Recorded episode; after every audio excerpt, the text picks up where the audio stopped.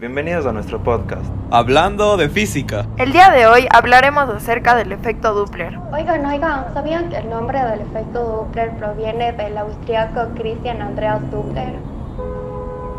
Además, creo que él provocó el efecto Doppler por medio del siguiente experimento. Me habían contado que él colocó un grupo de músicos en un ferrocarril y él les indicó que tocaran la misma nota musical. Sí, sí, yo había escuchado esa historia antes y sabía que él puso un grupo de músicos en la estación del tren para así poder registrar la nota musical que se oía mientras él se acercaba o se alejaba de ellos sucesivamente. ¡Wow! Imagínate haber conseguido músicos para realizar un experimento y así poder explicar cómo percibimos las ondas del sonido de acuerdo a ciertos factores. Sí, y como explicábamos antes, el efecto Doppler o sea, es el cambio de frecuencia de una onda que depende de la posición y el movimiento de una fuente de sonido y del receptor que está recibiendo ese sonido.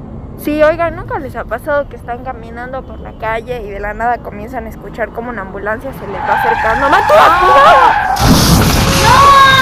Oye, como que te atropellaron. No, Gil, ¿no ves que está abrazando el piso? Pero ponte, no se daba cuenta. Ale, Ale, llamemos a una ambulancia rápido. Sí, sí, sí, sí, sí. Ya llamé a la ambulancia y dijeron que ya viene. Ah, ya ves, Matías, yo te dije que tengas cuidado, pero como eres un necio, ya hasta nos arruinaste el podcast.